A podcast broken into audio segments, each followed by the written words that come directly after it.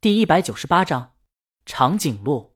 苏珊很快到了，他们在龙府吃的饭，大家都是老朋友了，坐在一起吃饭没那么拘束，就边吃边聊，聊到了小王子。苏珊外婆在前段时间去世了，苏珊给外婆读的最后一本书就是《小王子》，那时候外婆已经不能开口说话了，但在去世那一天，她含糊似嘟囔的说：“这副身躯是太重了。”这句话是《小王子》书里小王子在最后告别时说的话。苏珊相信，也是久病在床的外婆最真心的话。就因为这段话，她每每回想起外婆去世的画面时，她脑海浮现出的画面不是死亡的寒冷，而是带上一抹温暖色彩，就好像看见了小王子的金黄头发。苏珊很感谢江阳，她要敬江阳一杯酒，真心实意的。正在为李清宁切牛排的江阳受宠若惊，对于抄来的东西偶然间能帮助到人，江阳还是觉得很快乐的。后面吃饭人心情愉悦起来。江阳这本书送给一个小男孩的，李清宁把点的菜里蘑菇挑出来喂给江阳，顺便把商议奇迹男孩的出版事宜。苏珊答应会尽快出版。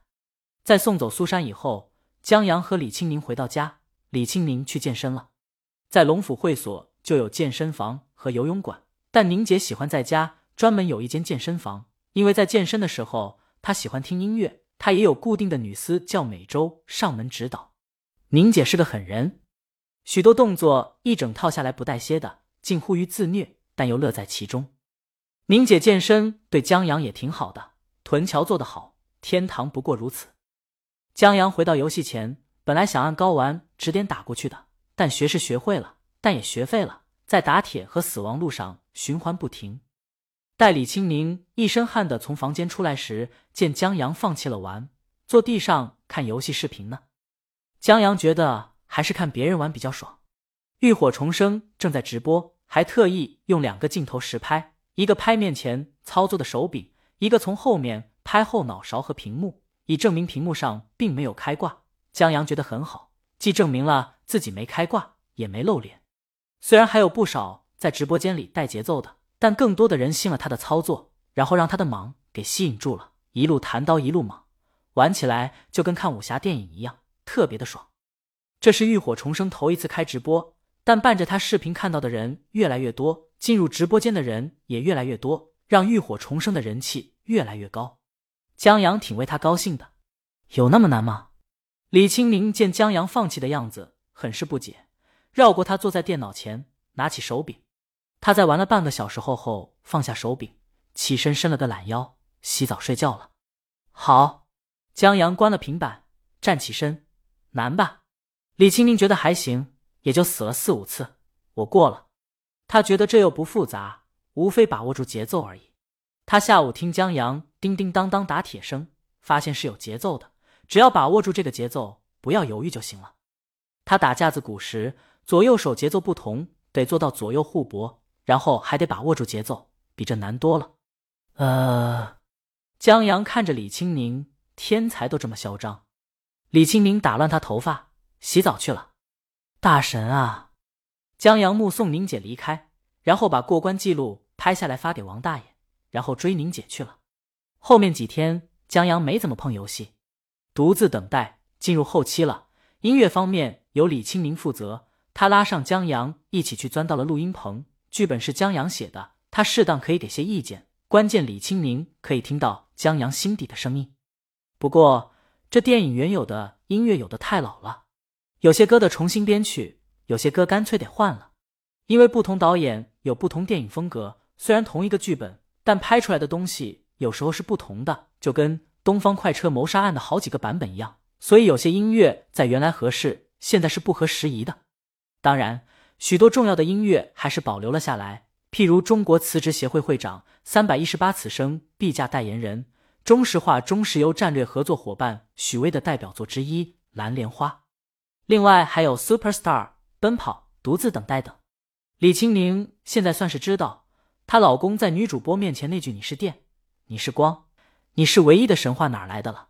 另外，李清宁把主角在楼下表白的歌曲换成了。半糖戒指，自己的版权不用白不用。至于广告，江阳依旧毫无灵感。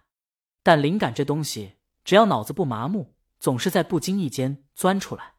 在忙了一周后，江阳和李青宁难得有一天早点下班回家，他们手拉着手去打网球。在球技上，江阳不如李青宁。说起来，李青宁还是他师傅呢，握拍、发球全是他教的。但江阳心气却很高，青出于蓝而胜于蓝。今天我一定能赢。李青宁让他务实一点，想赢他还早呢。他初中就玩网球了，有钱人就是不一样。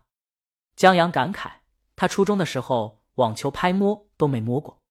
他们在球场上碰见了文老师一家三口，文老师已经打一会儿了。文老师的女儿气鼓鼓的在旁边生闷气。江阳问怎么了，文老师尴尬的挠头说：“白天约好去参加一个天文馆活动的，结果他因为工作耽误了。再去的时候，天文馆活动已经结束了。文老师的女儿就这么错过了这次机会，所以气鼓鼓的。文老师夫人李璐老师也不住的埋怨的文老师，这活动难得遇见一次，就让他这么错过了。江阳好奇什么活动？砰。文老师把球击出去，招呼李青明来和他老婆玩一会儿。他气喘吁吁坐在旁边休息。小王子知道吧？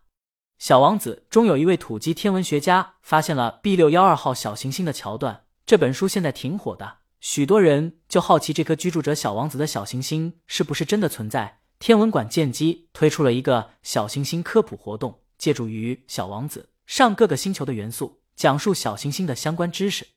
文老师也很自责，可今天的工作事发突然。